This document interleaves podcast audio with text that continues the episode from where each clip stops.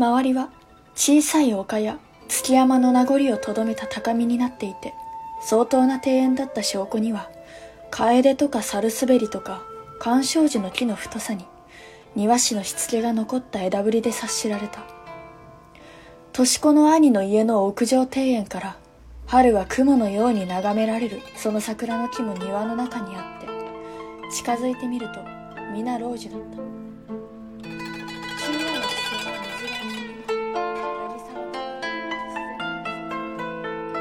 Hello，大家好，欢迎来到这期的文化有限，我是星光。我是超哥，我是大一，今天一起来读一读被誉为日本文坛第一奇女子和天才作家称号的冈本加乃子的老纪超。呃，如果大家还有印象的话，我们在第八十三期的节目里面聊过日本著名作家和编剧板垣裕二的作品《往复书简》。那其实，在《往复书简》里面，我们已经体会过一次非常独特的所谓的日式风格是什么样的感觉。那今天呢，我们借着这本老纪抄，我们把作品的时间线再往前推，一直推到明治时代。我们从冈本加乃子的文字当中呢，从他笔下给我们讲述的这些故事和角色，去更深入的体会特有的那种古典式的细腻啊、柔弱、坚韧、独立。嗯，那我们首先就先请超哥给我们介绍一下这本老纪超的主要内容，还有书中篇目写作的背景时代，为什么我们把它称为古典的小说作品？老纪超像星光所说，是日本的传奇女作家冈本加乃子的短篇小说集。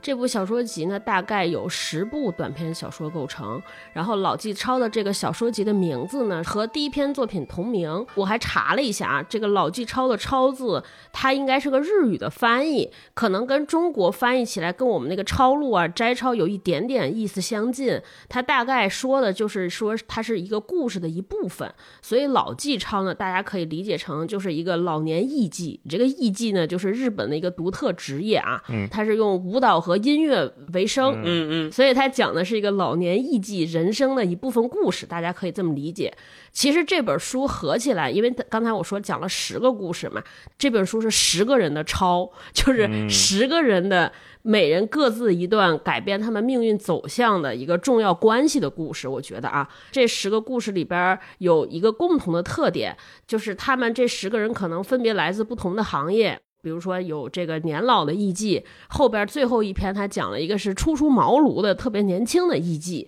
然后还有一些寿司店的老板的女儿啊，有教游泳的啊、就是只有都市当中的普通人，还有全职太太之类的。僧人，对对，还有僧人。然后这些人呢，他们在人生的过程中遇到一段特别重要的关系，嗯这个关系可能有爱恋。有友谊，还有一些搭救过自己的救命恩人，甚至就是普普通通来自己店里吃饭的一个食客。嗯，吃饭的这个人可能和家里的某个人发生过一段重要的关系，就是因为这些人在人生的过程中遇到一个重要的关系，以至于他们对于生命的体悟加深，甚至说改变了他们自己命运的走向。之所以能改变命运的走向，也是在于他们在经历这段关系的过程中，呃，经过了非常痛苦的挣扎，或者是一些个人的向内的思索和思考，导致了自己命运的转变。所以大概就是由十篇这种类型的故事组成的。这些故事集中的写作时间大概是在一九三六年到一九三九年之间。嗯这个时间呢比较特殊，一个是跟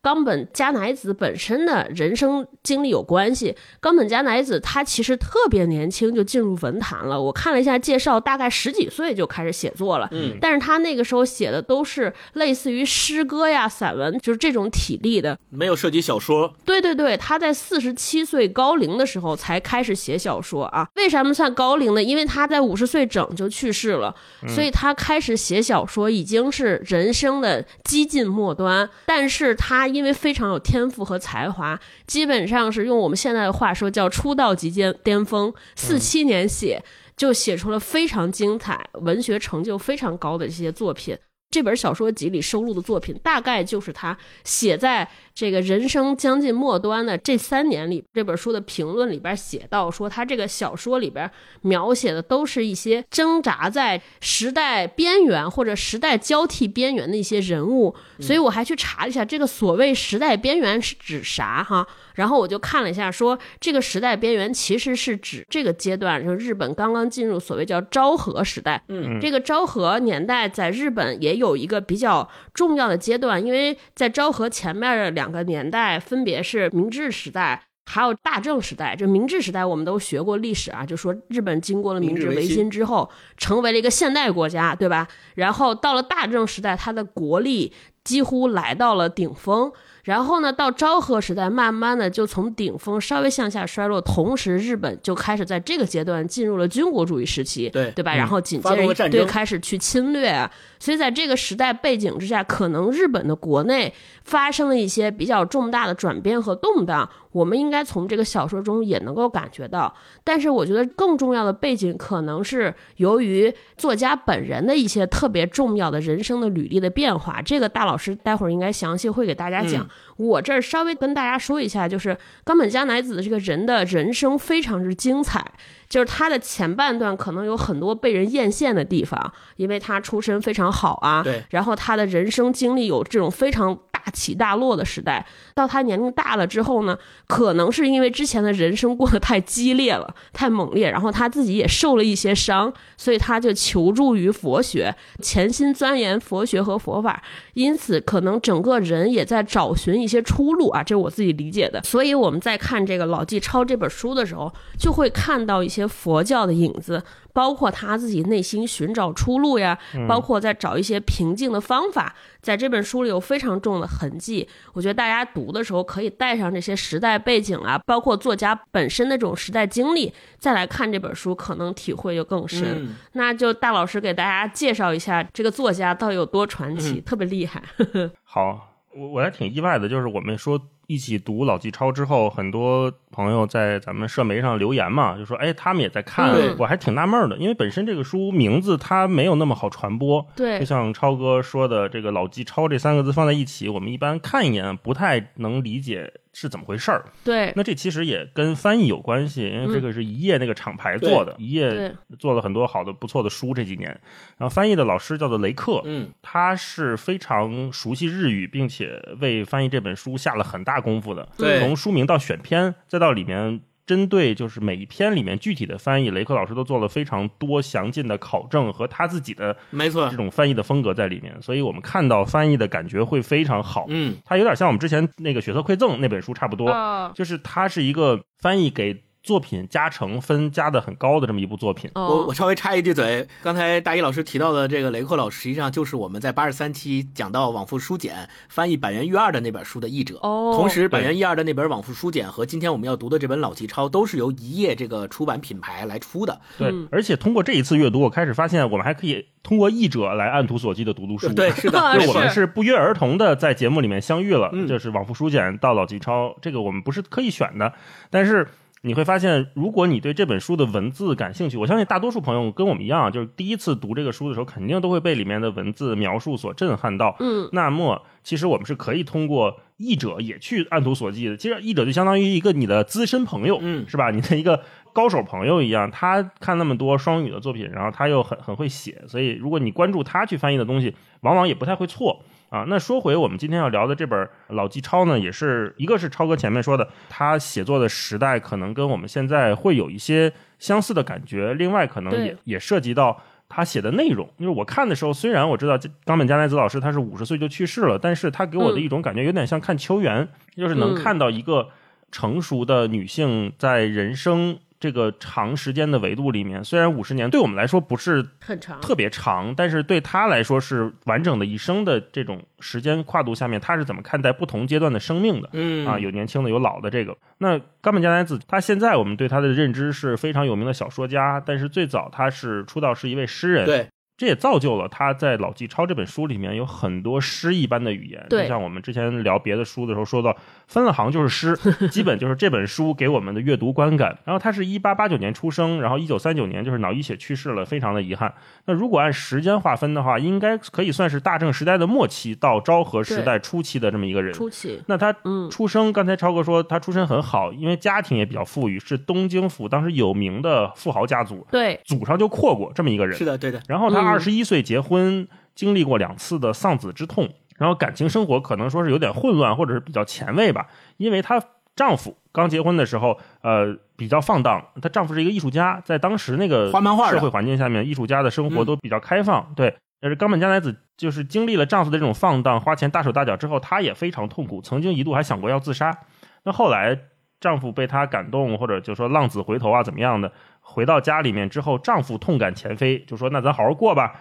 并且也同意让加乃子可以自己再找一个情人。嗯，这就是我们非常意外的一种这这生活模式啊！所以曾经有一度是三个人一起生活在一个屋檐下的。没错，好几度，好像有两度，两次都只是不同的对对情人他们出。去旅游的时候也是三个人一起。是，而且就像加乃子他说的，他的人生经历里面也有几度是通有不同的情人是可考的这种情况。嗯，所以我们也看到，在老纪超里面有一些不是一对一的感情纠葛，嗯或者说是有嗯不是同年龄之间的感情之间的羁绊，对这个可能都跟加乃子他这一生五十年之间的经历有没关。错，早期是写诗歌为主，到了四十多岁才开始写小说。其实他写小说就那么三四年的时间，创作生涯嗯可以说是相当短暂。嗯嗯而且我觉得这本书做的一个特别好的地方，就是我们在每一篇小说后面都有一个年份，嗯，这个年份非常有助于帮助我们理解冈本加奈子创作的时代，就是一九三七年、三八年那几年啊、然后呢，这个背景也非常值得谈，一个是时代的交替，另外一个就是这个三七年对于我们中国人来说，其实是一个非常敏感的年份。对，三七年发生了七七事变，也是我们开始全面抗日战争的这一年。对，就是我们对咱们这边的历史是相对熟悉的，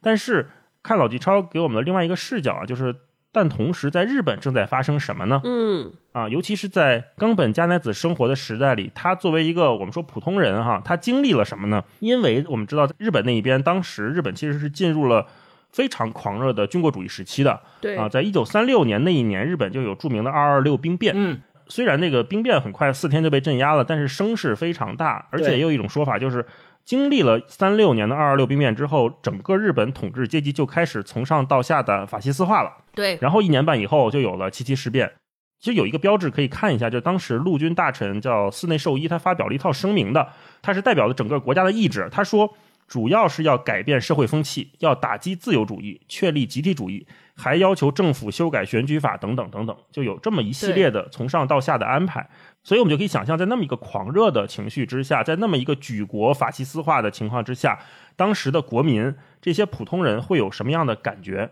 那如果说当时的这种狂热好战是社会的主旋律，冈本加奈子写作的这种我们读到的淡雅、克制，甚至有一些疏离感，这种不被裹挟也不理睬，能独立表达和思考，我觉得是他最宝贵的地方，也是我们这个时代很多朋友可能喜欢他的那个核心的原因。嗯，而且这种处事方式也是我们当下所有人可能都可以借鉴的，就是我不理你行不行？那说句题外话，就是有个好玩的，就是冈本加奈子的儿子冈本太郎也是一个艺术家，对对对是一个比较著名的抽象艺术家。他有一句名言叫做“艺术就是爆炸”。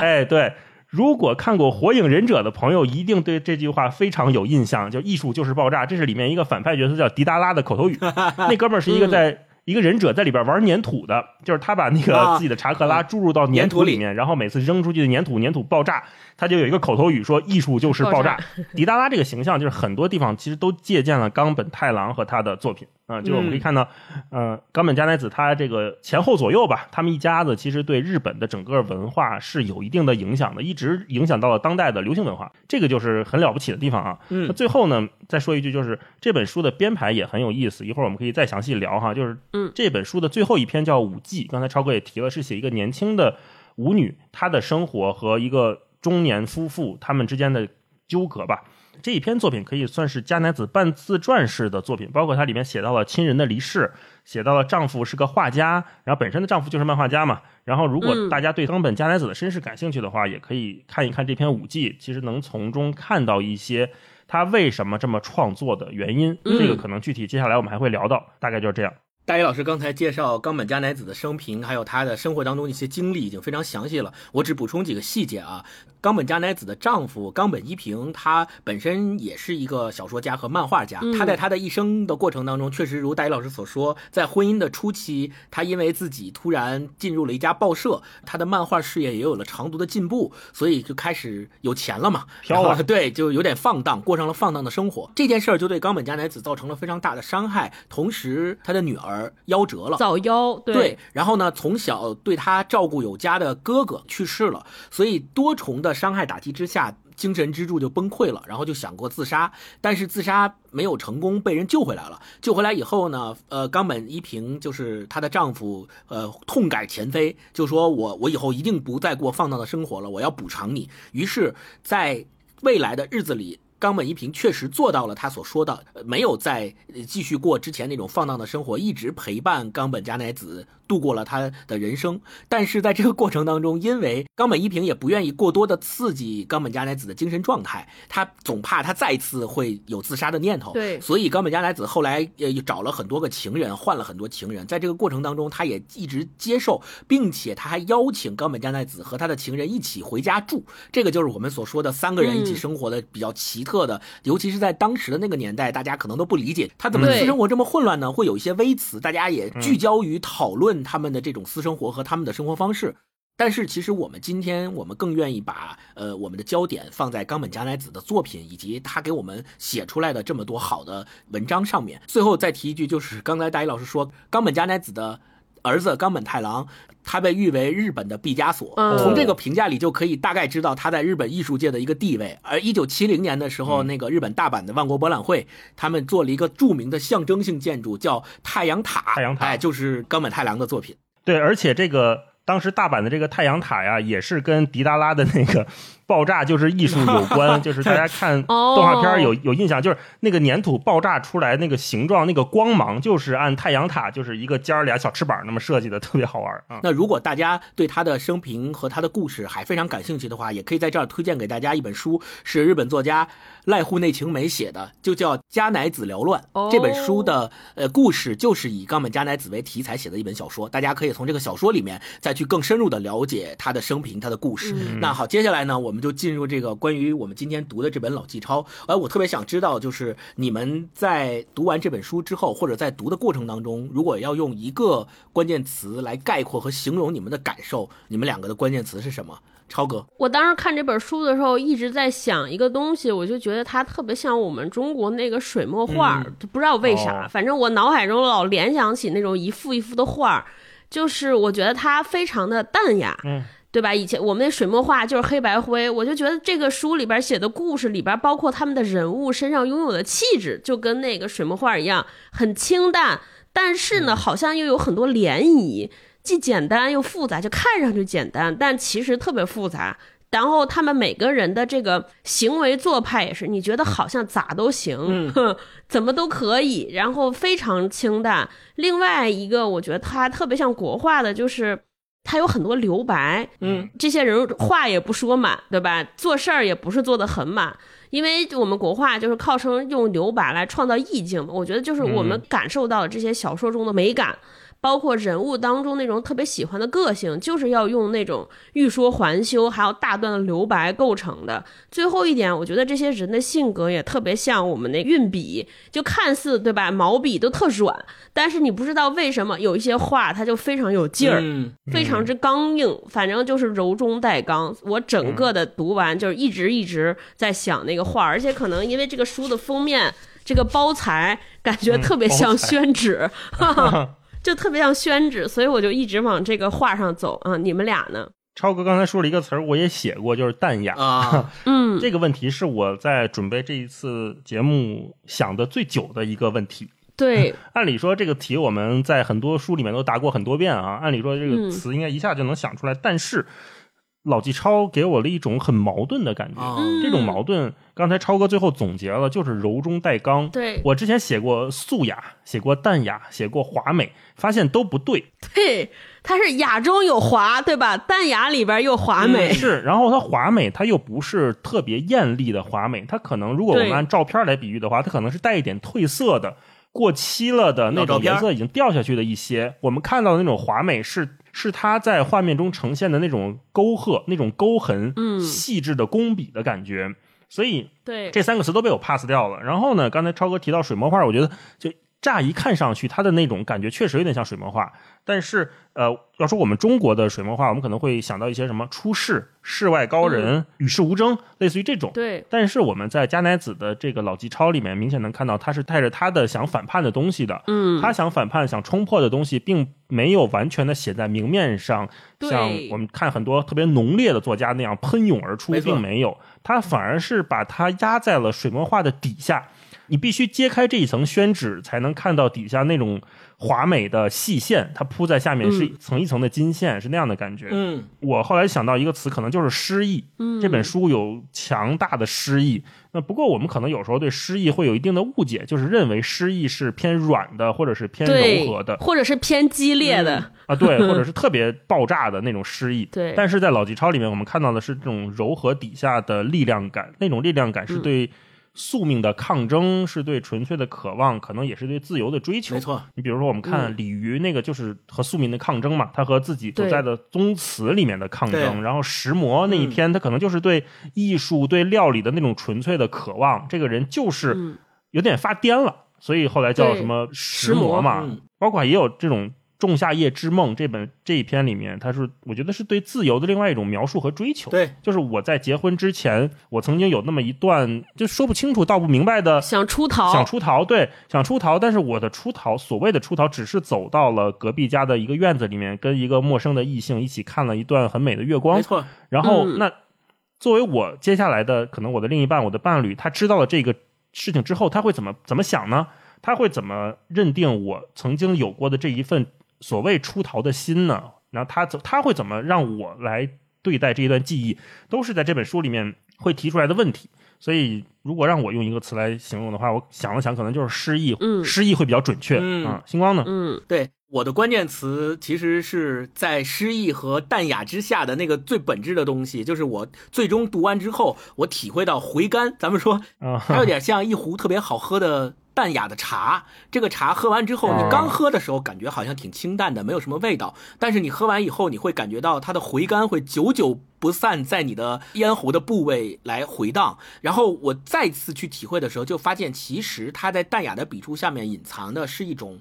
对生命力的蓬勃的渴望。呃，这个是我我的一个感受，因为不论你看，包括大一老师刚刚提到的，他在这里面写到的那本《鲤鱼》，呃，其实鲤鱼跟他本身后来自己去钻研佛教，其实是有非常大的关系的。就是冈本加奈子后来因为生活当中遭受了种种的打击和伤害，后来就投身于佛教了，去进行佛教的研究了。所以《鲤鱼》这篇其实就是跟他的佛教的一些理论和佛教的呃东西是有非常强烈的关联的。然后另外包括比如说石魔，还有包括《仲夏夜之梦》这一篇，《仲夏夜之梦》这一篇实际上跟他自己的生平也是有关联的。他在十六七岁刚刚开始去写诗，刚刚开始去就是青春豆蔻年华的时候，他爱上了他哥哥的朋友，也是大家非常熟悉的，曾经获得过七次诺贝尔奖提名的古奇润一郎，哦，嗯，但是被古奇润一郎严酷的拒绝了。拒绝了，呃，也演变成了后来他在他的人生过程当中对这种爱呀、安全感啊这样的渴望。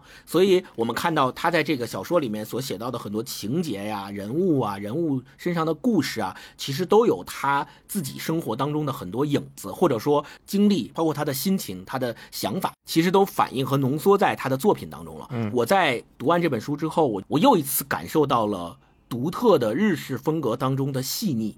并且在这份细腻之中，感受到了刚才所说到的蓬勃的生命力。就这些角色呀，他们不管是生活的苦也好，贫困也好，困难也好，不被人理解，没有爱，没有安全感，不论是怎么样的境遇下，他们都依然那么的坚韧，那么的独立，愿意去为自己所爱的、所坚持的东西去付出，并且哪怕可能没有希望，他们也愿意坚持。我觉得这个是特别特别宝贵的一种精神的力量。嗯汽車の窓から伊勢路の山々が見え出した。冬近いのは農家の軒の周りにも他のあぜにも大根がいっぱい干されている。 空は針のように澄み切って日は照っている。私は体を車体に揺られながら自分のような平凡に過ごした反省の中にも20年となれば何かその中に大まかに脈を打つ者が気づかれるような気のするのを感じていた。それは大して縁もない他人の脈ともどこかで触れ合いながら、私は桜井と、その息子の時代と、私の父と、私たちと、私たちの息子の時代のことを考えながら、急ぐ心もなく、桑名に向かっていた。主人は心よりに居眠りをしている。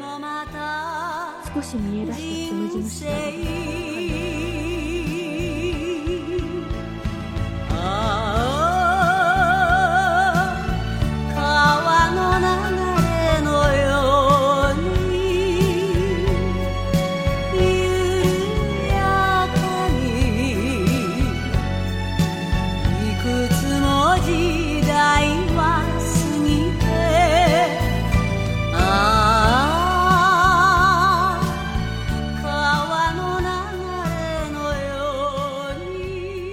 接下来我们说完对这本书的一个整体的观感和感觉之后，呃，我们就来分享一下你们两个人最喜欢其中的哪一篇。我们来看一看咱们仨的选择是不是又会撞啊？超哥先来。哎呀，我这特别难选，我一直在两篇当中无法抉择，一个是《仲夏夜之梦》嗯还有一个是《蝙蝠》嗯啊嗯嗯这两个在犹疑。其实嗯我觉得石魔写的也挺好的。我之所以选《蝙蝠》和《仲夏夜之梦》，我就觉得这个这两篇都特别美好，嗯就可能是那个我自己未有未尽的这种青春爱恋的美美妙故事，有人替我发声了，我就觉得特好。嗯 啊，我想我要是按我喜欢的排序，可能都得写上，因 为我写了四个。我第一个写的是石磨，然后后来觉得，哎呀，五 G 也很好，嗯。然后又写上五 G，然后其中有一篇，因为也是加入了日本的教材嘛，就嘉陵那一篇，嘉陵我也觉得写的很好。对。然，后后来我又再翻，我就说，哎呀，混沌未分这个写这个人的也好。这个人体的美啊，真的太太漂亮了，太美丽了，而且里面有很多非常诗意的隐喻，我也觉得很好，我也写上了。所以我一共选了四篇，啊选了四篇之后我就打住了，我说不能再写了，再写我就得把这十篇都码上。所以如果让我选两个最最喜欢的，可能就是石魔和混沌未分。嗯，星光呢？啊还真不太一样。我跟超哥有一篇是重了的，我特别喜欢的是《仲夏夜之梦》和《舞伎》这两篇。啊哦，也想去小花园里逛逛。因为《仲夏夜之梦》，首先它的环境描写，一会儿后面我们可以分享啊，它的环境描写特别的美。其次，它里面所描绘的那种男女之间的那种感情啊，特别令人神往，这是第一。第二是嗯我特别喜欢五 G 的原因，是因为。它是整个老纪超这本短篇小说集的最后一篇，他们的编排是有这个匠心的。嗯，第一篇是老纪超，最后一篇是武技，可能是故意这么安排的。感觉是武技长大了，是的，变成了是的，老纪超。是的，我真的有这样的感觉，就是武技是年轻时候的老纪超里面的那个老纪，就是他们两个人应该是嗯有这样的一个关联。而且我在读武技读到最后的时候，我是非常感动的，感动到热泪盈眶。嗯刚才星光说这个，真的的确就是译者的匠心。嗯，呃，刚才我们嗯前面说、老纪超这一篇是冈本加乃子最后一篇小说，编排的时候是刻意放在最开始的。啊、五 G 是他半自传式的小说，是刻意放在最后一篇的。哦呃我之前看雷克老师的一次谈话，他也提到过为什么这么安排，其实是想给读者们一开始设置一个悬念，包括整个阅读这十篇过程当中的起伏。这十篇可能就它更像一个专辑，嗯啊，那他一开始设置了一个悬念，告诉你说，哦，这个人他的最后一篇小说写成这样，那么他这个作者他这一辈子经历了什么？嗯他到底会把什么态度放在他接下来的这十篇小说里面？然后最后一篇可能相当于给你一个答案，就是说你看完了前面这八篇、这九篇之后，五季其实是给你一个收尾，告诉你说这个就是冈本加奈子几乎的一生，是这么一个排布的状态。嗯接下来我们呃就进入咱们例行的片段分享环节，呃，我们就来分享一下自己觉得读这本书里面印象特别深刻、描写的特别好的段落。呃，超哥先来吧。嗯，我先来一个。我经常跟他俩说，我看这本书的过程中有两个私人的体会，一个是老有老能碰见不认识的字儿，哼，还有一个是老饿。我就是先跟大家分享一个我第一开始饿的部分，第一饿就是第二篇叫寿司，他其实写了一个寿司店的女工作人员，或者是寿司店老板的女儿。和他的顾客发生的一段情缘，嗯这个非常美妙的遇见。然后这里边他讲了他们家这个寿司店，他说是这样的：来店里吃寿司的客人中，各色人等都有，但有一个共通点，他们都是在逼仄的现实生活里勉强为生的人，想在店里转换一下心情，稍微喘口气。在这里，他们能放纵一下小性子，点自己喜欢的吃的，小小的奢侈一把。只要进到店里，就能松懈下力气，当个傻瓜。随着自己的心情，自由地放下伪装，袒露一番真我，亦或戴上面具，伪装成另一个人。在这里，无论谁做了什么傻事儿，说了什么轻率言论，都不会被人轻蔑小看。大家都是伙伴，在和现实捉迷藏，自有亲近连带感。只会用包庇的眼光注视着对方抓起寿司饭团的手势和吞咽茶水的样子。偶尔也有客人静默如木石，无意与他人交流，独自掂起寿司吃下，再无声的匆匆离开。就我觉得这一段描写的特别好，嗯就是突然让我想到了深夜食堂的那个剧，啊嗯，就是我觉得这大概就是食物给人的力量，或者说我们要去外边吃饭，去一个小店吃饭的那个缘由从何而来？嗯就你看，我们看日本有很多特别著名的和美食相关的剧，比如说《孤独美食家》都在有。我觉得大概就是他把这个大家在店里边那个画面感啊，包括食物对人的意义写的特别好。我每次看到这儿的时候，我觉得可以给大家有一个借口，如果你这个时候深夜想出去吃宵夜，对吧？嗯然后又内心稍微有点儿。罪恶感，说我到底要不要去呢？就可以读一下这篇文章，嗯对吧？说你看，我们这是能放纵一下小性子，奢侈一把，嗯去松懈下力气，当个傻瓜，对吧没错？。对，我就觉得这段写的特别让人安慰。嗯嗯，你们俩来一个。大老师分享一段。好，我来一段啊，我来一段就这个混沌未分吧。这一篇是我一开始一开篇一看就被惊艳到的，就这种惊艳，嗯它来自于作者不能说是炫技，他因为技术太好了，一上来就用一种方法把读者震了。这种震了嗯就来自于他的描写。刚开始啊是一个写一个女孩叫小初，她跳水，嗯，就这么一个动作，他写成什么样？他这么说：小初站在跳水台最高处的跳板上，手臂举到头顶，遮住阳光，观望着远方天空的云气。他的手臂微微拢成矩形，外侧晒成巧克力色，内侧到腋下是陡然不同的柔软白皙，像鱼的背腹一样颜色分明。那是家族世代生活在大城市、受都市水土滋养的女子才有的洁润细腻。任性中带着点顽固。她的脸微圆，嘴唇丰满小巧，宛如画中的天女。抬起的手臂在脸上投下一片阴影，阴影之下，眼角微垂的一双大眼睛闪着小兽般的光。小初右手扶额遮阳，左手撑腰的姿势，好似一个时刻在意天气变化的工匠。这个女游泳教练中等身高，肌肉紧实，除了薄薄泳衣下腹部肌肉尚不发达，略显寂寞之外，腰身如风，纤细如握，丰润处饱满，蕴含着母性的威严和顽强的斗志。蓝天就像一个玻璃培养皿倒扣下来，笼罩出漫天闷热。目光所及之处，大片青炉无力的摇晃，看来只有局部才有微风。天地之间，暑气郁结。荒川防洪水路从北向东南先分成两股，在葛溪桥下汇聚到一起，奔涌着汇入大海。这天气真让人弄不懂啊！小初嘟囔着。五天后要举行远程游泳比赛，他在担心当日的阴晴啊，就这么一段。嗯嗯这一段开始，我就想起我们之前读那个侯碑那一段开场描写，就非常细密。他只是一个人站在这儿，双手遮阳，就按我们说，就这事儿就说完了。但是你看啊，冈本加奈子他是如何观察一个人的皮肤颜色的变化，但同时我们读到后面又知道，呃，这个整个故事啊，其实是在讲小初他和他父亲一起开了一个游泳场，对或者是游泳馆。那因为都市的不断建设，导致他们家要不停的搬家，因为地租在一直一直的贵，然后他们家又有点可能入不敷出，没有那么多钱支撑他们在这种大都市里面去开一个游泳场，嗯所以他们一直在搬家。慢慢的，他开始跟一个木材商人对小初有意，然后给他们家一些资助，然后他跟这个木材商人又产生了一些情愫，但同时他又知道两个人是近乎相互利用和寻求慰藉的关系，并没有那种真正的爱恋，所以在这么一个感情的纠葛下面，展开了接下来一系列的故事。嗯，所以这个所谓混沌未分，在后面他也讲到了说为什么叫这个。整篇文章的一个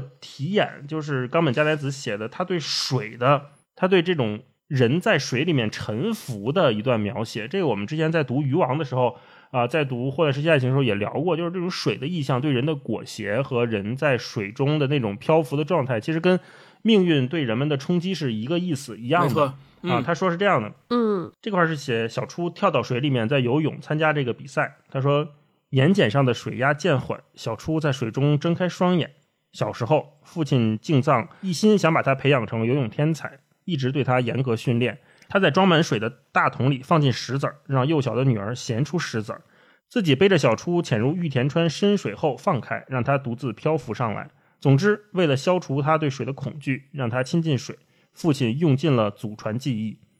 水中并不暗，厚重的磨砂玻璃色，既不阳明也不阴郁。一个摆脱了物质性约束的现实世界，若说是黎明，便是永恒的黎明；若说是黄昏，也是永恒的黄昏。接下来一段就是我觉得非常漂亮的一段，他说：“一个岸上的生活能力一度死灭，立化为柔，融于虚幻的世界，所有的色彩和形状在水中混为一体。人的道德无力可施，更无从坚守。水中是一个善恶融汇的世界，在水中，自幼在都市长大，受俗常价值观苛责的小初，挣脱掉自己的要强、悲哀、执着，找回了鱼族朴素顽强的自由自在。他的身体在水中扭动着，舒展开，畅游在一片柔软里。你看这一段其实是写的小初的一个个人觉醒，嗯，他进入了这个混沌未分的世界，并不是一种退步，而是一种相近的解放啊！他在这里面没有那些道德的约束了，他也不再在意别人对他的想法了。就像最后这篇文章写的，他就一直向大海游过去，对，这是一个呃非常有诗意的感觉。就整嗯个像老吉超这本书里面，它有不少是关于水的描写，包括鲤鱼那一篇，它就干脆就是写一个人对鱼的感觉。然后这一篇它是写一个人在水里面像鱼一样的感觉。你可见冈本加奈子他对水、对鱼、对这种自由或者对这这种混沌未分的感觉，他是很痴迷的啊。这是我分享这一段，星光来一段。我先接着大一老师这个分享一段《混沌未分》里面结尾的那个部分啊，就是他们已经开始在游泳了。小初要参加一个游泳比赛，他游在最前面，然后开始往大海游。本来其实终点就是到大海那个边缘就好了，但是他还继续往前走。他在游的过程当中，这个对他的心理描写是这么写的：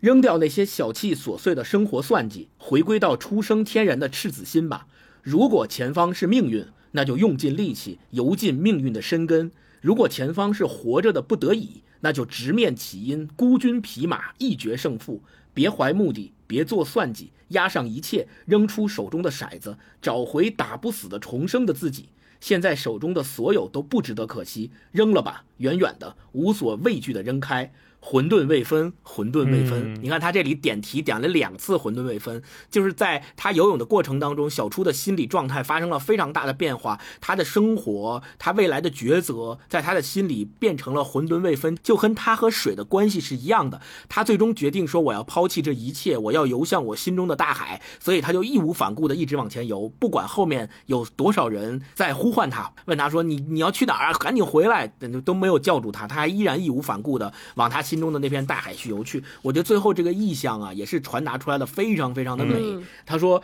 风雨交加的大海正中，小初身后已经看不到两个男人的身影了。灰色恍惚中，他眼泪汹涌，抡圆了胳膊，划开水面，向着无边无际的浑浊，义无反顾的游去。勇敢，义无反顾，就是这样的一种感觉。对这种力量感不是柔软，它是非常决绝的一种想法。对对对，虽然很美，但是柔弱中却有一种坚强的力量在支撑着它。而且你看他前面写的是小初那个刚开场描写他的身体，他说像一个小兽，对鸟兽的兽。这种兽我们刚才看到的时候会觉得它很小，它刚出生，然后它身上的这种白皙的皮肤和棕色巧克力似的肌肤的那种，我们会非常近距离的观察它。我们越近距离观察一个东西，越会发现它的脆弱之处。这个刚开始前方的这种安排其实是有意的，让你如此的看到是一个相对弱小的这么一个人，这么一个小兽在这儿站着晒太阳，挡着太阳，怕太阳光晒到他，或者他要看到前方怎么样。然后你随着整个故事的奔涌，它就像一条河接近大海一样，慢慢的展开，这河口会越来越大，越来越大。你看小初最后他孤身一人向大海游去的那个状态，他就是一个太勇敢了，他完全成长了，然后他变化了，这种对比就是我说前面说这种诗意带来的。而且刚才星光读的这一段也是非常有诗意的一段。我在想说，到底是怎么体现出来这种所谓的诗意或者节奏它的好？就是因为你看他的翻译和他的用词都非常的讲究，很多四个字的重复，这种重复在我们读的时候，尤其是念出来的时候，你会更显示到这个段落它的这种力量感。直面起因，孤军匹马，一决胜负，别怀目的，别做算计，押上一切，扔出手中的骰子，找回打不死的自己，然后扔了吧，远远的。然后包括后面还有重复，混沌未分，混沌未分。对然后小初勇敢的闯进世界，是一个混沌未分的世界。第三次重复，这种重复就是不断的给我们脑子里加深那个印象，那个诗意就是在翻滚，然后告诉你强化荒莽无垠，浊浪翻涌。哇，这就是诗啊，这就是诗。嗯，没错。那接下来我分享我特别喜欢的那一段鲤鱼里面的其中一段。我先简单讲一下鲤鱼，其实很短啊。这个故事，它讲了一个非常简单的故事，就是呃，在一个寺庙里面，京都岚山，它前面的这个环境描写就一下就击中我了哈。就是在京都岚山有一个寺庙，这个寺庙里面有一个小沙弥叫昭。这个招的小沙弥呢，他每天都有有个庙里给了他一个任务，就是拿着庙里的剩饭剩菜去喂鲤鱼。他那个前面有一条河嘛，喂鲤鱼。然后突然有一天，他就在这个河上面呢遇到了一个少女。这个少女是因为落难了，然后孤身一个人成了孤儿，然后相当于是流落到了他们这个寺庙这个位置。少女又没有地方可去，然后又有人要找她，所以面临着很大的危险。昭就说：“那这样吧，我们这边呢，我这个河上有一条破船，呃，可以住人。你呢就先暂时在这个破船上面栖身，然后你不用害怕，我每天会给你送饭，每天会给你送菜，我会照顾你。”这个少女呢，就相当于听了他的，就留在了这个船上。然后两个人呢，都是少男少女，呃，也是青春豆蔻年华，就每天呃招这个小沙弥，就给这个少女去送饭。在这个一来一往的过程当中，两个人之间就渐渐渐渐的产生了情愫。然后突然有一天，嗯他们两个人在一起，在这个河里面戏水也好，还是说玩闹也好，在这个过程当中就被他们寺里的这个其他僧人发现了。把这个叫昭的小沙弥叫到了这个掌门住持的面前，就说：“你怎么能跟女子一起嬉戏做这种事情啊？你这佛门清净之地的，大家就熟悉的桥段了。”然后这个时候，那个他的师傅、就是这个寺庙里的住持叫三耀，这个师傅呢就跟他们说：“那这样吧，你们不是说招他这个呃女色嘛什么的各种违反了寺里边的规矩，违反了做和尚的规矩，那你们跟他辩经，辩经，对，嗯，然后在这个过程当中，就是后面这段辩经也写得非常的精彩，就是可见冈本加乃子对佛教的一个宗教的研究。这篇鲤鱼是他整本书里面最有宗教意味和宗教感的一篇，所以我也很喜欢这种感觉。那我先给大家分享一段他前面的环境描写，就是我说京都岚山啊，嗯就岚山，大家如果去过京都的，应该都会去岚山，尤其是那个非常有名的岚山小火车，大家都应该去坐过。小火车旁边都是樱花啊，很漂亮啊。他是这么写的：京都岚山前的大眼川上架着一座雅致的渡月桥，桥东有一座临川寺，寺中的开山堂里供奉着中兴之祖孟川国师的塑像。大眼川从寺前流过，寺下一片清凉的石阶之境，正所谓泛中清流浅，回荡翠峦间。嗯，这个就是环境描写，就一下就他那个清凉的感觉，这个寺古寺这就是诗本诗。古色古香的感觉一下就出来了。接着前面的那个故事里面我讲了嘛，后来汴京这一段也特别有意思，他是这么写的啊，他说论法辩经论法，论法开始了，三要住持坐在正中央的交椅上，东侧是众僧，西侧是独自一人的昭。论法越来越激烈，声调渐高。两三个僧人已用衣带绑好袖口，收拾利落，斜握着戒尺，虎视眈眈，只待招沙弥稍有哑口犹豫，他们就打算狠狠抽打过去，就是将女子一并绑了，带到监督寺门的上司处求个公正。无论众僧如何轮流质问，昭的回答只有一句：“鲤鱼，辱没佛子佛境的行径怎么断？”鲤鱼，你当知罪吗？莫逆火坑里。鲤鱼，你这不悟的俗人，说过多少妄言狂语？鲤鱼，然后腐肉招迎。鲤鱼，就不管怎么说，他都用鲤鱼这个词来回答。问答之间，昭的心里也发生了神奇变化。他最开始的想法是，既然对方是久经公案的老手，他若一一对答，定然会理屈词穷。决战时，索性赌一赌运气。幸好师傅三要提示他“鲤鱼”两字，他决定用这两字坚守到底。无论对方如何提问，他都回答“鲤鱼，鲤鱼，鲤鱼”。不可思议的是，昭突然领悟了，须弥芥子鲤鱼，这宇宙的碎片中也蕴含了天地间的全部道理。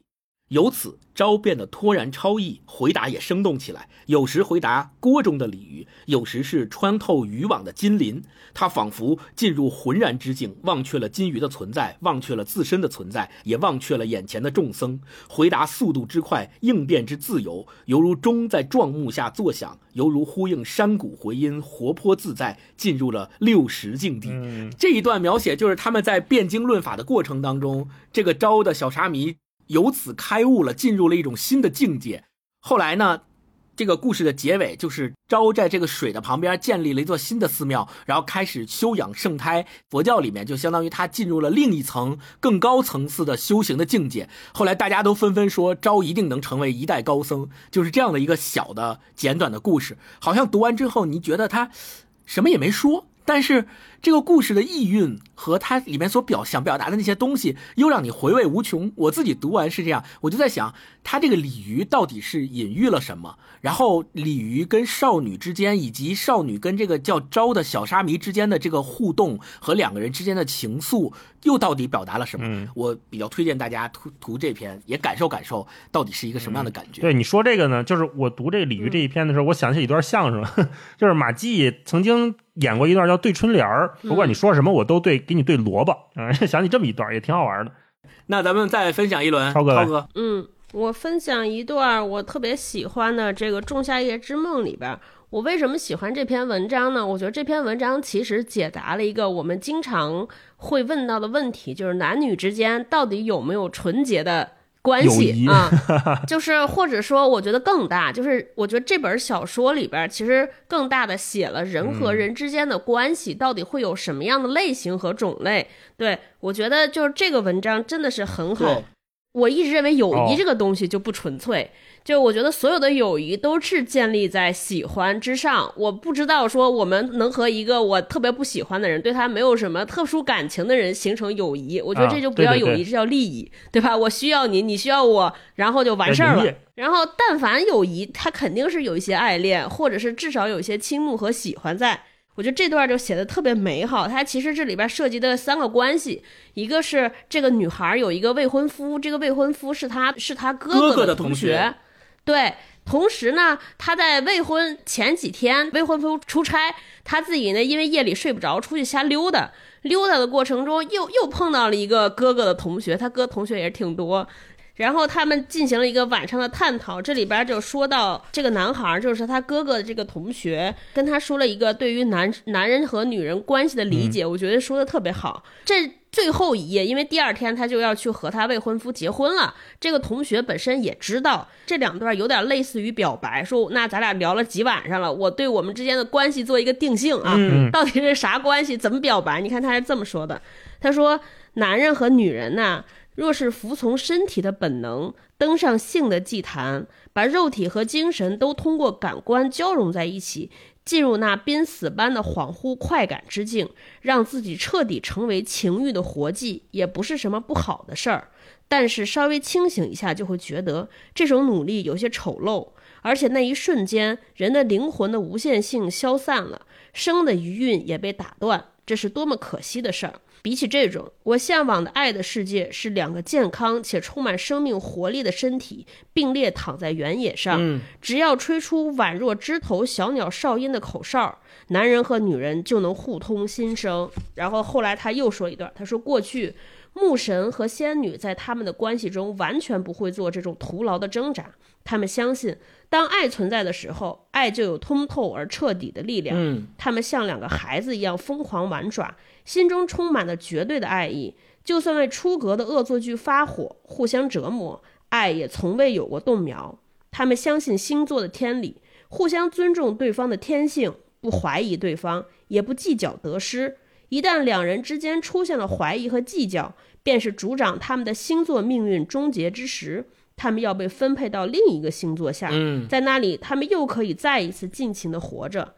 你我相遇的这七八个晚上，已经让我知道。也许你是一个无论对爱还是对好意都会无条件接受的理想主义者，我直觉地感到你对我的恋爱观一定有共鸣。在这七八个夜晚里，我们在这里说过的话会成为我人生中最好的记忆。我这么说，如果冒犯了你，请你原谅。就算你和靖监军结婚，我也已经得到了你身上最特别的东西。就这个女的听完之后，就中间又发生了，他们俩又去水边，就是又聊了一会儿。最后她说：“月挂西天，微微泛白，辽阔天空中渐渐出现黎明前的清气，嗯，天地仿佛洞开了，一个充满着不能言说的神圣和空虚的短暂时刻。整整一晚，穗子一直在倾听青年矛盾又独断的言语，但他并没有丝毫厌倦。他从木赖超凡脱俗的话语深处感受到了悲悯的人间至情，这让他也哀伤起来，发出了一声真切又温柔的叹息。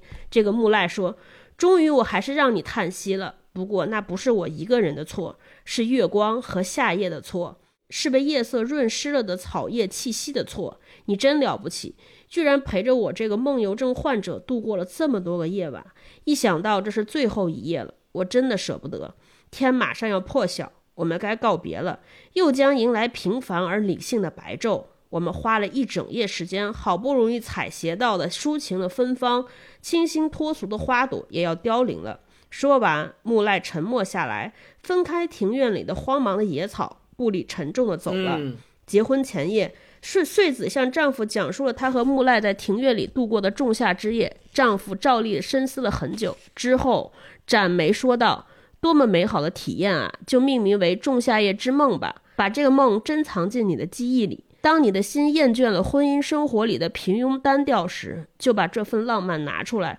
反复回味一下。时而也请分给我一些。”嗯，哇，我就觉得，就这三个人之间的关系，包括他们对爱情的理解，就非常非常的通透。嗯对，而且他写的也特别巧妙，比如他有一些用词啊，在这个木赖，他一开始说他用神仙做比喻，他说木神和仙女在他们关系当中，就算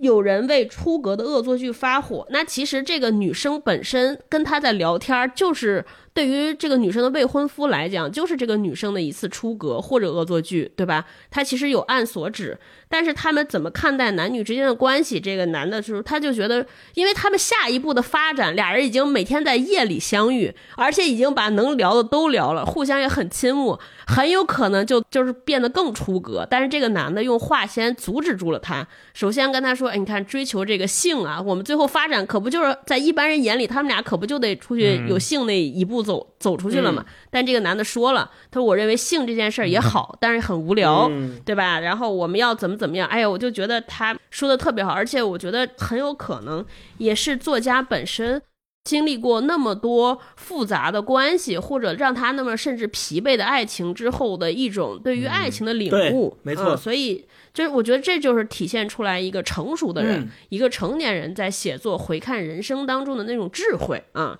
就在这个对话里面完全得以显现，而且结局也非常温暖。这个丈夫说：“哎，这么好的一个美美妙的体验，他不觉得是你是我的背叛。”然后就说：“哎呀，我们当从仲仲夏夜之梦，当你对婚姻疲惫的时候，拿出来分我一点点，这是很美好的回忆。”是养嗯料，对，没错。你看他在跟木赖在夜间相会的这几个晚上的时候，木赖他最后说到的那句话说：“我们在这里说过的话，会成为我人生中最美好的回忆。我这么说，如果冒犯了你，请你原谅。就算你和静监军结婚，静监军就是这个女孩的未婚夫。”就算你和静监军结婚，我也已经得到了你身上最特别的东西。然后你看静监军是怎么想的？静监军最后跟他说：“当你的心厌倦了婚姻生活的平庸单调时，就把这份浪漫拿出来，反复回味一下，时而也请分给我一点。哇，你看这两个人，嗯，都太温柔了，就是他们两个人对待爱情方式是在同一个层次的，就他们的理解呀是在同一个层次的。我相信，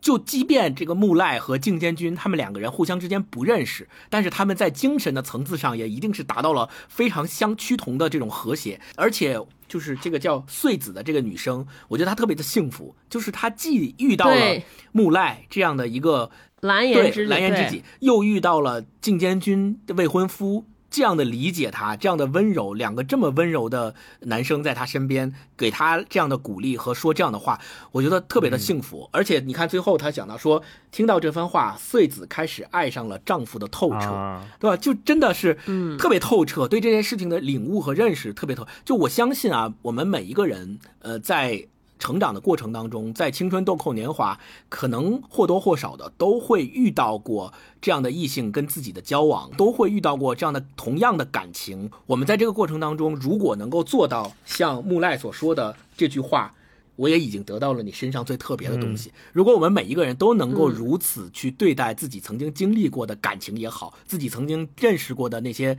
人也好，我觉得都会成为人生中最美好的东西，都会成为你人生中的滋养和养料。超哥，而且我后来在想，她老公说这个，当我们生活，当我们俩婚姻生活，你过得比较觉得烦闷的时候，再拿出来，到底是什么在滋养他们？我觉得其实是这番话里边对于爱的那个理解，就什么叫大爱。我现在大概就是通过这个，我有受到一点启发。我觉得大爱肯定不是说我占有，或者说我爱某个人。我觉得因为爱带出来附带的那种理解，它一定不是单纯的忍让或者忍耐。而是因为理解，我明白跟我在对话和跟我在生活的这个人到底是什么样子，所以我对他做出所有的这些看似逾矩或者看似出格的行为，我都能非常好的理解。比如说这个男孩儿，就这个木赖，就他说这个女生说，我觉得你很特别。这个女生问说，你觉得我哪我我哪儿特别？他说你就是一个别人告诉你说处女也能怀孕，你也会试一试的人。对，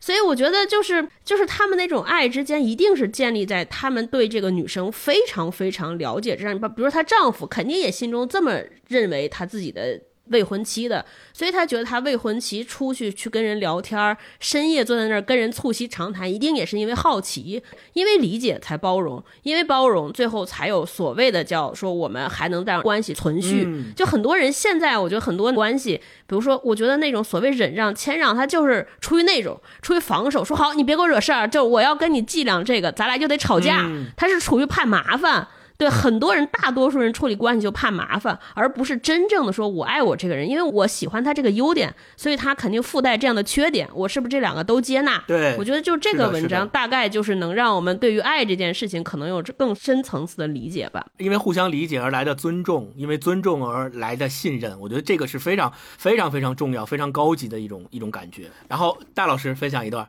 好，那我来分享《石魔》里面的一段吧。《石魔》里面，因为它这个故事相对长，而且时间跨度也比较比较久。是不是要分享吃萝卜那章？那个是看了真饿，我分享还是石魔开始吧，嗯，不跟大家剧透太多哈。嗯石魔开始说这个做了一道很简单的菊莴苣，这应该就是莴笋，沙拉，你可以理解为，沙拉。就是蔬菜沙拉，而且是油醋汁儿的。是我非常不能理解的这种东西，因为我是一个很很不爱吃菜的人。嗯但是我看他写完之后，我真的是非常想尝一尝。他是这么写的：他说，菜的日本名字叫做菊莴苣，但美食家圈子里更愿意叫其原名安代佛啊，这是一个英语，就是安代。嗯，英语外来词。姐姐千代洗好这种菜，沥干净水，摆到了房间正中的案台上。虽说这是一个普通人家的厨房，各类厨具却非常齐全，只是稍微狭窄了些。年轻的料理老师四仰八叉的坐在椅子上，拿着香烟的手停在半空，静听着户外声响。门外风声压倒了市井杂音，这是城市的入冬大风，摧枯拉朽，呼啸而寂寥。妹妹小娟像个小孩似的跟在千代身后，看着姐姐的一举一动。现在她正站在案台旁，出神地看着罩里里的蔬菜。这菜短短小小，仿佛白菜浓缩成了中指长度，菜帮肥美，看上去稀少贵重。如果拿野菜来比喻，就好比草芽中的款冬花苞。那这个款冬花苞呢，就是译者做了注释，嗯说的是早春时分款冬花冒出的地面的嫩蕾，清香味苦，滋味鲜烈啊。菜叶上的水珠不断从照例的眼儿里滴落下来，在崭新的木案台上流淌出一面地图，渐低渐静。千代在一旁忙碌着，从橱柜和抽屉里拿出各种可能要用到的工具和调味瓶，小心翼翼地摆在案台上，一切已准备妥当。依旧不见料理老师动一动身子，千代心中惴惴，连忙用眼睛示意小娟。小娟和老师更能说上话，千代想让她告诉老师东西都备齐了，小娟却假装没看到。啊，接下来是做菜了啊！年轻的料理老师把吸剩的烟头隔远投进垃圾桶里，站起身审视台面，讲出两三样他觉得无用的东西，二话不说掷到了案台的另一头。接着，他从罩里里拿出蔬菜，放进白瓷钵中，一连串动作大手大脚，看着非常粗暴。他左手拿起汤匙，放进盐、胡椒、芥末，再倒入醋，静停在菜钵上方。接下来，右手拿起一个叉子，用叉子尖儿调匀勺子里的调料。这时的他忽然变得格外神经质，窄小勺子上叉子尖儿的动作急速细小，仿佛缝纫机机针在动。勺子里面的醋面升起涟漪，宛若绸缎细纹，动作灵巧到让人腋下发痒，心生恶心。看着他前后矛盾的举止，小娟扑哧的笑了出来。鳖四郎手上动作不停，只邪狠狠地瞪了小娟一下。啊这是前面一段做菜的，你看他其实就是一个人站起来了，然后调了一个醋汁儿。鳖四郎是一个非常矛盾的人，在这里面也能看出来，他那么会做料理，但是刚开始你看就什么四仰八叉的坐在那儿，然后抽着烟，然后把烟头弹远，弹到扔扔到那个垃圾桶里面，隔远投进垃圾桶里面，然后动作粗暴，大手大脚，但是他做出来东西就非常的美味，美味到什么程度呢？接下来是描写这个啊，他说阳光穿透玻璃窗照进来，白瓷玻的安大夫晶莹油亮，熠熠反光。香辛醋味和蔬菜的浅绿色一起冲入眼中，清爽好似早春来临，让人忘记了此时刚入隆冬。嗯，鳖四郎放下勺子，换上餐刀，直接在钵中飞快地切了几下。他切出大小正合适的一片，用叉子一插，戳到姐姐面前，尝尝。与其说让人品尝，更像是戏台上的草莽掏出了威胁人的利刃。千代有些胆怯地退后半步，看向妹妹，仿佛要给妹妹先尝。嗯，好吧，那你来。鳖四郎把餐叉移到小娟胸前，小娟咽喉滑动了一下，如烟的长睫毛下，黑瞳人看向叉子尖儿，焦点对准的同时，纤巧的手指摘下来那片菜叶。只见他小巧笔直的鼻子因为食欲，鼻孔扩成了种子的形状。这段我看着还挺可爱的，就是一个多么微小的比喻，就是我们看到一个东西，眼睛先对焦到这个叉子尖儿上面，然后闻它，闻它的时候，哎，鼻孔不自觉的张大了，这太可爱了。小娟慎重地咀嚼着安代佛叶子，咽下那清香而微酸的浆液，那是一种他从未体验过的滋味儿，惊异而美味。他心里一阵雀跃，就连口中的余味也淡淡清苦，犹如弦乐暗破，把刚才午餐肉菜的油腻拂拭而去，只留下一种亲近感。安大夫不仅消除肉腻，它本身也柔软，吃起来口中不留渣子，感觉不到负担。不得不承认，确实很美味。小娟用手背轻轻按了一下被唾液打湿的嘴角，鳖四郎的小眼睛里闪烁着得意，好吃吧？所以啊，嗯先别说三到四挑的毛病，把东西吃下去再说。这回服气了吧？别说你们，平时再刻薄挑剔的大小姐，只要吃过我做的菜肴，一个个都闭嘴说不出话来。憋四郎乘胜追击，啊就这一段。看完之后，我也很想吃一吃这个蔬菜沙拉。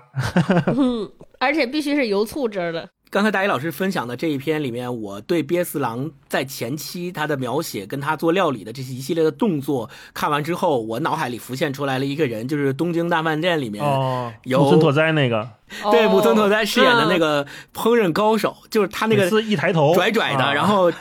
哎有天赋，然后对这个菜的认识都超乎于其他人之上的这个感觉一下就出来了，我就联想到了那个角色。石磨，它后面其实一个很复杂的故事，非常的精彩，关于艺术和料理的追求。是，然对后其中也有一句话非常打动我，他说：“死之上，活着的每一天都是花，嗯，要做自己喜欢的事情，享受活着。”啊，所以就是我在看对，这句话的时候，其实有一种感觉，就是啊，我们说这种日式的哲学呀，或者说是冈本加乃子他信奉的一套的价值观，在这本书里面体现的淋漓尽致。只要活着的每一天都是花，做自己享受的事情，这这就是我们现在说活在当下的一种感觉。呃我很喜欢这句话。最后的最后，我再分享一段，然后作为咱们这个片段分享环节的结束吧。嗯，我分享的就是我第二喜欢的本整整部书里面的最后一篇，叫《五季》这一篇文章。这篇其实我不想给大家过多的剧透，因为我是自己读到最后的时候，真的热泪盈眶了。所以我也希望大家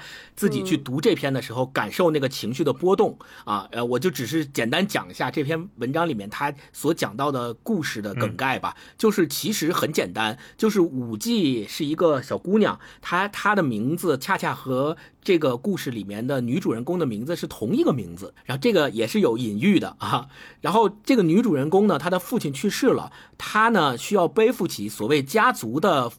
呃重任。呃，这个重任呢，就是复兴家族的名声，让自己的这个家族的姓氏，呃，可能比如在文艺界呀，还是在什么呃领域里面，会让大家都知道，振奋加声，给有点那个意思。所以他父亲去世之后，这个重任就交在了这个女主人公身上。在这个过程当中，她的丈夫帮助她，安慰她，然后一起。想办法，也体现出了这个夫妻之间的这样的一种温情和温馨的感情在里面。我就不分享后面了，我分享一段：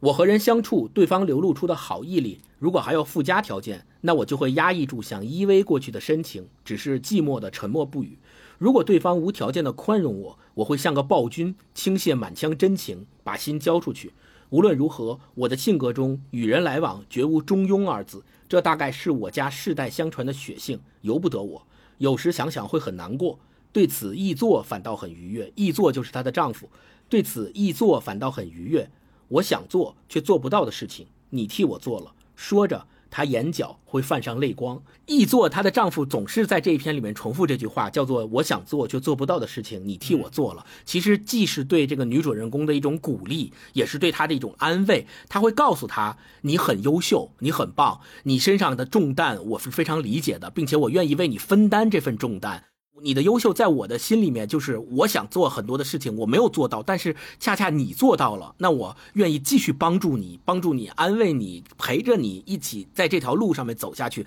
哪怕家族的。”使命在你的身上压的重担很重，我也愿意陪着你一起走下去。我觉得这个感情的这个如此的温馨和深入，也是感动我的一点。这篇文章的最后，也是他写到说：“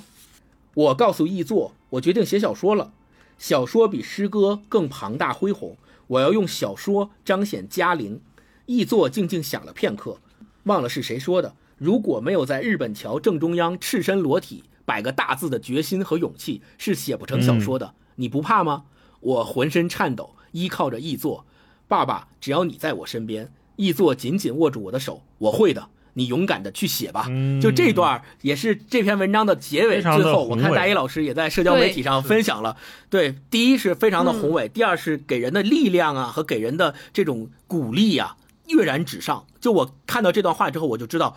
这个。女主人公是最终她想写小说的宏愿，并且想通过写小说去弘扬所谓嘉陵的这样的一个愿望，是一定能够实现的，因为她有这么支持她的丈夫，这么支持她的儿子，还有在这个过程当中，他们遇到了跟她同名的这个武对技，在武技的这个身上也得到了力量和鼓励。嗯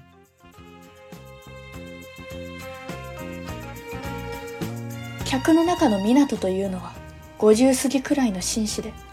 濃い眉頭から顔にかけて優秀な影を帯びている。時によってはもっと老けて見え場合によっては情熱的な壮年者にも見える時もあった。けれども鋭い理知から来る一種の定年といったようなものが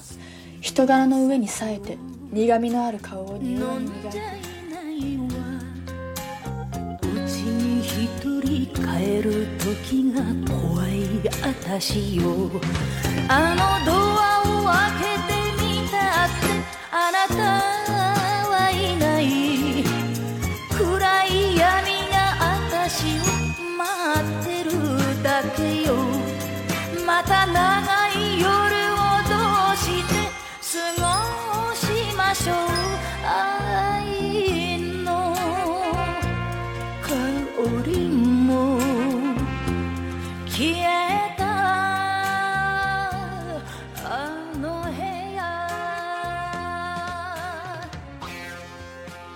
那我们最后呢，再聊一聊读这本书都给人一种通透的感觉，以及把人生看透了、把人生活明白了的感觉。我特别想知道，就是你们觉得这样的一种豁达，或者是看开了、活明白的感觉，是在这个小说当中是怎么体现出来的？超哥先来。嗯，我自己看呢，我会发现这十篇人物里边，他们我我最开始讲了，我看这本小说看到的就是一个人，然后通过一段关系。对人生的走向有了明确的答案，嗯，就是这是我理解这十个故事的结构。然后我为什么会觉得看开了的感觉？我是觉得这些人里边，这个主人公哪怕是经历过一段时间的彷徨，但他们其实一直对于自己心中要什么这件事儿非常明白，就至少有一个人或者两个人，比如说我刚才分享那一段，就《仲夏夜之梦》，好像即便这个女生在结婚之前有一些犹疑，我会把她出去和这个她哥哥的同学之间这次这次见面，我觉得她可能会有一些不确定，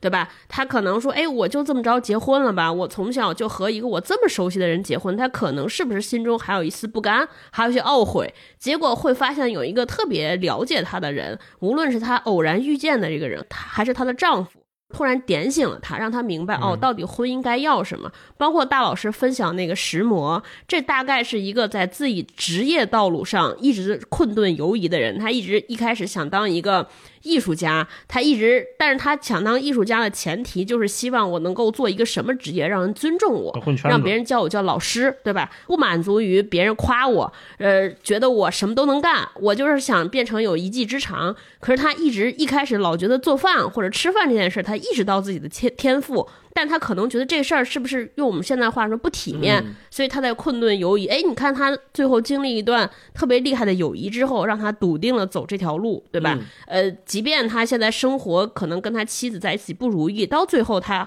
也走到那儿。还有一开始我们说这个老纪超里边这个老纪，我们可能都看不明白，说他为什么要养这么一小男、小年轻，嗯对吧？这小年轻这么没出息，这么不争气，图啥呢？但是你看，发现老纪自己特别明白，他说我要从这个年轻人当中可能看到一些什么，或者获得嗯获知一些什么。呃，我自己看，我觉得我们经常说处理人际关系好也好，或者处理人生的关系也好，到底看什么？我其实觉得这个事儿特简单，就看两件事儿，就是我要什么，他要什么，在我要什么和他要什么这件事情上，谁是有决定性的？比如说，那我想和他在一起，那这个事儿我是愿意的，他可能不愿意，决定性在他。那我觉得这事儿我就放手啊，我觉得这就是分清楚这几件事儿，就会让人显得很通透、很明白。嗯恰恰是在这本书里边，我们会看到的所有主人公，我觉得都具有这种意识，就是非常能够明白我要什么，以及是非常能明白谁能给了我这个，不能给了我这个，然后我在做决定的时候完全的不拖沓。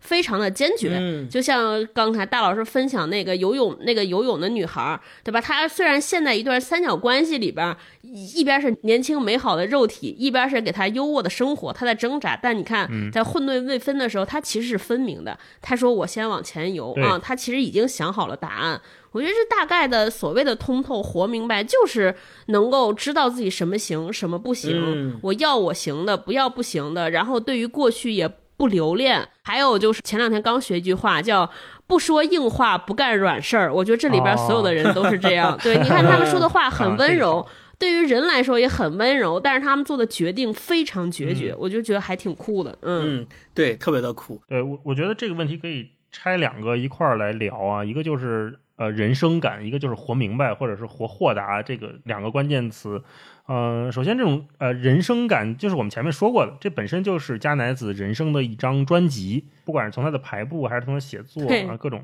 元素的设计，都可以感受到。当然，我也觉得就是呃一本书作为我们作为读者，我们作为一个普通的读者，不一定说要了解那么多，就是我们。不一定说要了解译者是怎么编排的，责编是怎么想的，这大概不是一个普通读者的义务，嗯，或者说就这种排布，它更像是呃专辑里边什么歌放开头啊，什么歌放结尾啊，然后这种内容排布，一张专辑的节奏风格，我觉得这种讨论它可能更属于那种乐评人。那我们如果作为一个听歌的人，我们可能更在意的是一首歌好不好听啊、某一个歌词是不是打动了我啊、是那种非常具体的感动。但同时，我们要在意的是这种排布的逻辑，虽然不是我们一下就能拎出来讲的，但同时它会潜移默化的影响我们对一本书的观感。它是一种相对深层一点的逻辑，而且嗯我们读完或者说我们聊到这儿也能看到，就是它这里面有一种主观的统一，就我们稍加注意，应该是能感受到的。就是加奈子想表达的、想冲破的、想见到的东西非常统一，是没有摇摆过的。对这里面所有的角色，就像超哥说的，他们都是带着一股很坚定的信念活着的。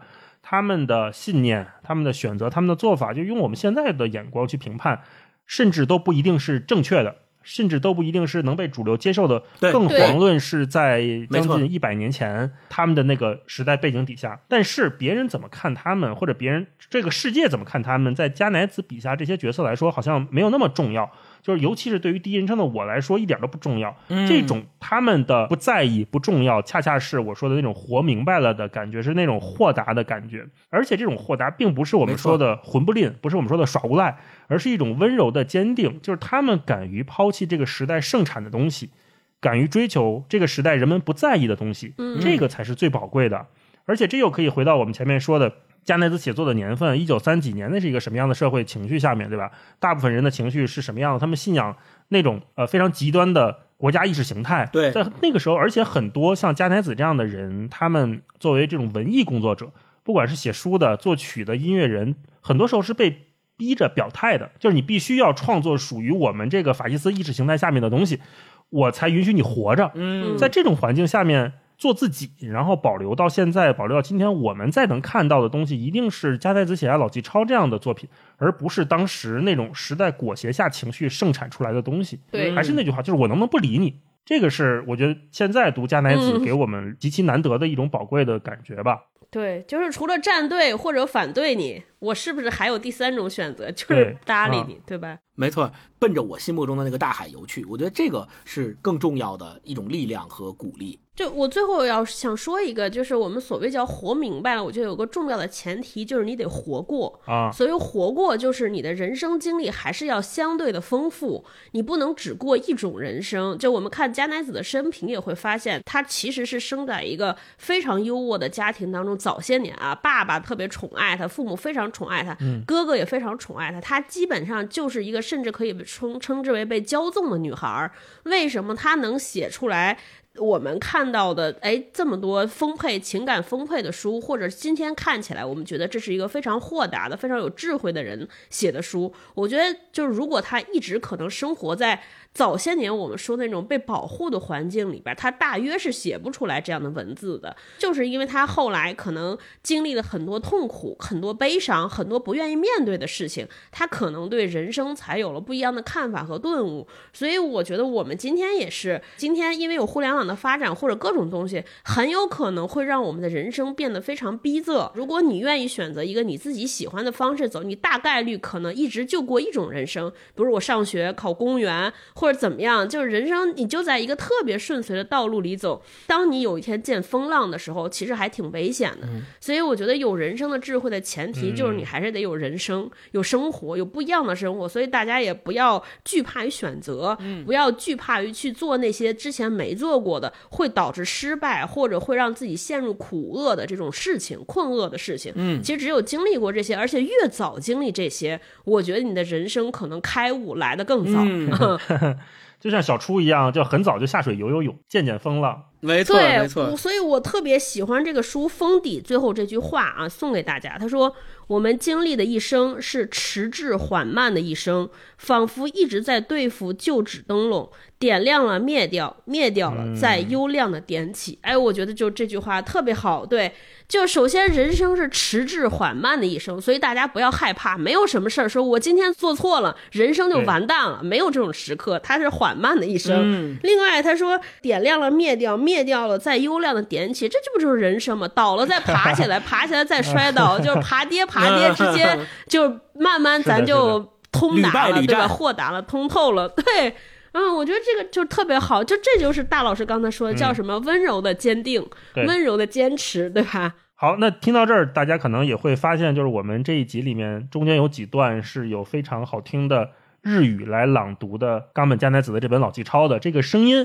就是来自于我们嗯。刚才节目里面也频繁提到的这本书的译者雷克老师，非非常感谢他啊、也希望大家能从他的阅读当中体会到我们对这本书的喜爱和这本书的美感啊。那节目最后呢，我们也欢迎大家留言跟我们说一说听完这期节目的感受，或者说你是怎么理解什么叫人生活通透了、活明白了的啊？我们会在评论区选出五位朋友，送出由一页提供的老纪抄的纸质书一本。那希望大家都有愉快的一周吧，嗯好吧？嗯那我们今天就聊到这里。好，那就这样拜拜再见下拜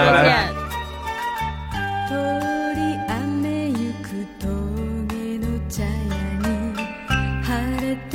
て道連れ旅の空